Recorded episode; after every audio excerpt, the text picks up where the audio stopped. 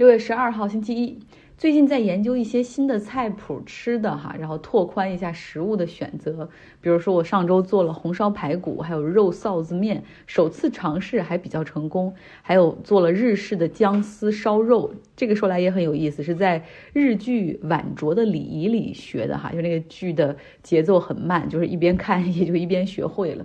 在国外生活就是那种会把人逼得自己动手、自力更生哈，然后走向厨房挑战自我。另外，我还在尝试一些新的食材，比如说过去没有吃过的各种奇形怪状的昂贵的蘑菇，寻找如何能够烹调它，能够最原汁原味的来尝出它的鲜味儿哈。然后还在尝试各种各样不同的早餐种类，比如说有一种叫做 granola。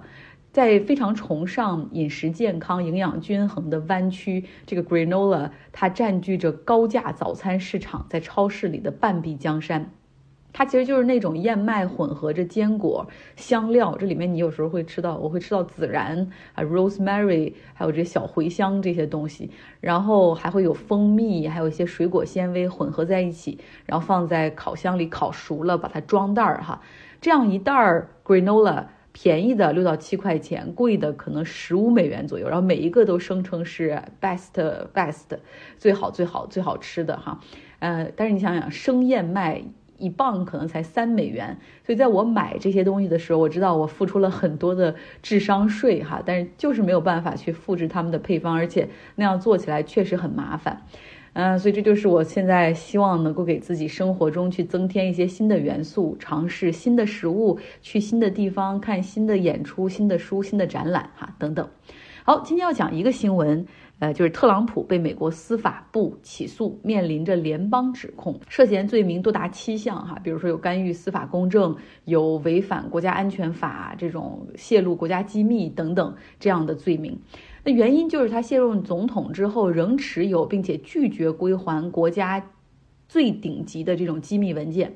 有人会说，这明显就是哈 w e c h a t 就是你没完没了的，啊去搞 Trump。他在任的时候，你们搞了两次弹劾，他现在卸任了。拜登为了阻止 Trump 去竞选总统，就使出这些阴招，让 Trump 啊这个官司缠身，无暇竞选。这样的判断哈，我只能说是基于非常少的信息，然后并且非常快速的给出了一个理解哈，就颇有阴谋论的意味儿。呃，一相当于是你看了一句话的新闻，一个标题，然后得出了一个结论。那今天在节目里，我们就要 take a closer look，就是再近一近的看一看这个案件到底是怎么回事儿。首先，美国联邦调查局 FBI，它在 Mar-a-Lago。特朗普在佛罗里达州海湖庄园里面发现机密文件的这些事情，实际上是发生在去年八月份。感叹时间可以过得这么快吗？一转眼都快一年了哈。那为什么时隔十个月的时间，由美国司法部决定提起诉讼？简单的来说，事情发生之后，FBI 他们这个内部出内部哈整理了各种各样的报告、证据，包括对这些高度机密文件进行了审核，那发现。特朗普他们对这些高度机密文件的保管不妥的情况，情节非常的严重，包括他拒绝交出这些文件的情节也非常的恶劣哈。那司法部长实际上在去年十一月份的时候任命了一个 special counsel，叫 Jack Smith，一个特别的独立的检察官来调查这个事情。一般这种 special counsel 的这种独立调查，他们是不没有必要向司法部长进行一个汇报的哈，就是。比如说以前的这种水门事件的这种 special counsel 的调查，再比如说克林顿那种白水门的这种调查，其实都是 special counsel 哈的任命。那任命的这个 special counsel 独立调查员是一个今年五十四岁、经验非常老道的检察官，他曾经调查过很多的案件哈，然后把坏人绳之以法。啊，把这种涉嫌犯罪的人最后定罪，他也弄过很多政客贪腐，包括国际犯罪案件的这种调查和定罪，啊，非常的公正、铁面无私。他独立调查的开展，哈，是基于现在的这些证据，包括进一步的对 FBI 当时进入海湖庄园的那些探员，以及特朗普当时在海湖庄园的雇员进行深度的采访问话，最终拼凑出案件的全貌。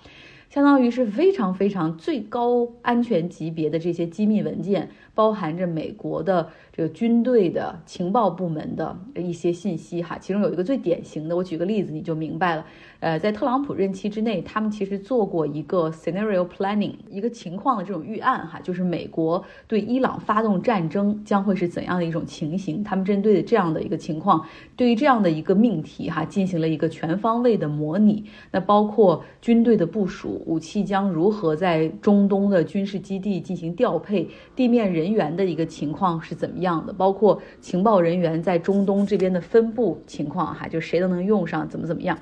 那特朗普卸任之后，也就是他离开白宫之后，他还特意要求要把这些文件带走，啊，理由是自己想有时间之后再仔细看看。这属于严重的违反这 Espionage Act，就是严重违反的这种法律和国家安全法等等。这个信息对于总统来说，你是总统的时候，你有权掌握这些信息；但你不是总统的时候，这样的高级。极端保密的这种情报信息不应该再对他和他的圈子，也就是他的幕僚所掌握。举个例子，大家就懂了。如果你是这个公司的 CEO 哈，没问题，你在任期间公司的营收、数据库啊、代码、核心信息你都可以看得到。但是你离职之后，你不可能在离开办公室之前拷贝一份儿，说带走回家深入研究。所以这个是明显、非常非常明显的违反法律的做法。等于说，特朗普非常规性的把这些极端保密的这种机密文件从白宫装箱带到了佛罗里达州的 Mar-a-Lago，他的海湖庄园。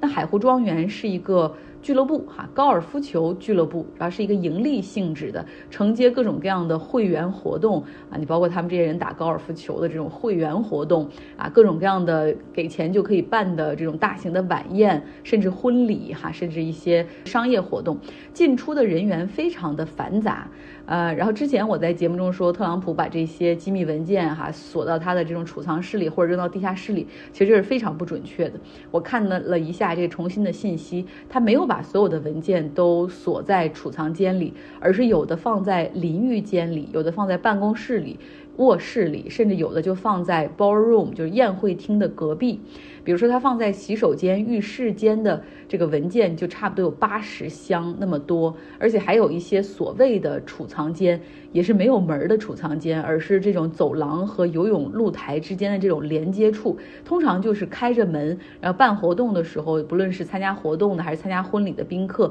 都可以轻松的走过啊，经过这些地方。那有一些高级的机密文件是发现在特朗普的卧室里哈，因为他说自己想再看看。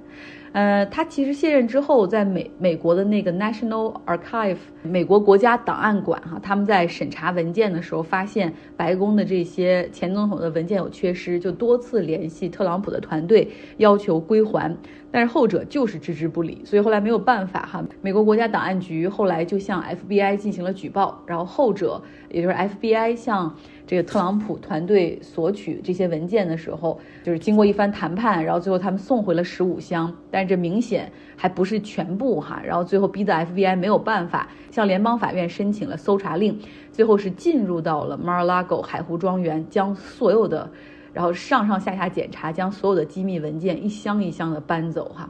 呃，其实去年夏天这个事情发生之后，前总统特朗普哈 mishandle 就是处理这些高度机密文件不当的这个事情发生之后，FBI 也对其他的这种。曾经有高度机密权力的这种政客进行了一个 scrutiny，就是一个检查，发现拜登在做副总统的时候，他也有把机密文件带回家，然后遗忘到他老家，也就是 Delaware 的那个老宅之中。然后这个一经沟通，拜登团队马上就把这些文件送回。还有就是前副总统特朗普时期的这个麦克彭斯，他也有这样的情况哈啊，但是都是一发现就马上配合送回。呃，不论是论这个机密文件的级别，以及这种拒绝归还的一个恶劣性，都没有特朗普那么严重。不过呢，出于公平起见，美国司法部还是也任命了一个 special counsel，一个特别检察官，去对拜登 mishandle 这些啊机密文件的事情也进行独立调查。那目前这个调查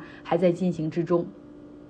那我们再回到特朗普的案件中来说，当美国司法部决定对他发起起诉，啊，我们之前说过，这个根据联邦法律，要想对谁进行刑事起诉的话，需要一个大陪审团投票的过程。这个是在佛罗里达州的一个大陪审团投票通过了哈，然后通过可以对他进行刑事起诉。但事实上，整个事情的保密性做得非常的好，就是媒体们完全没有得到任何消息，直到特朗普他在自己的社交媒体上发布他收到了起诉书。他的这个社交媒体就是他集团自己搞的哈，叫 Truth Social，就真相社交上面不知道有多少人是认为他认为的是真相哈，别人看起来都都不知道是什么。然后他在上面就大骂特骂，说腐败的拜登政府居然通知我的律师团队说我又被起诉了。然后特朗普说他是他说他是无辜的哈，I'm an innocent man。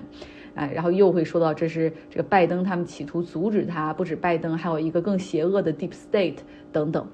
他会在本周二下午三点的时候到指定的在迈阿密的联邦法院去接受传讯，这个就跟之前在纽约的那个法庭差不多哈，也就是在那儿这个控辩双方简单的说一下，然后法官会问一个 Trump 的情况，就是你最后你是 plead guilty or not guilty，他最后肯定会说是无罪哈，要做这种无罪的辩护。那在之后呢？法庭会留给控辩双方时间来准备材料，来找证人啊，然后这个耗时会是比较久的。我之前听到一个分析说，就很有可能到二零二四年美国总统大选结果出来之后，哈，这都不会出，这个这个案件都不会审理结束。呃，如果特朗普假如说他还能够再次当选总统的话，那么很可能到他宣誓就职之后，这个案件还是没有审完。那到时候你可能会看到一个在任的总。统，然后去联邦法庭出庭辩护，这又会成为美国历史上的第一次哈。不过只要有 Trump 在这个世界，有多少个例外，有多少个第一次，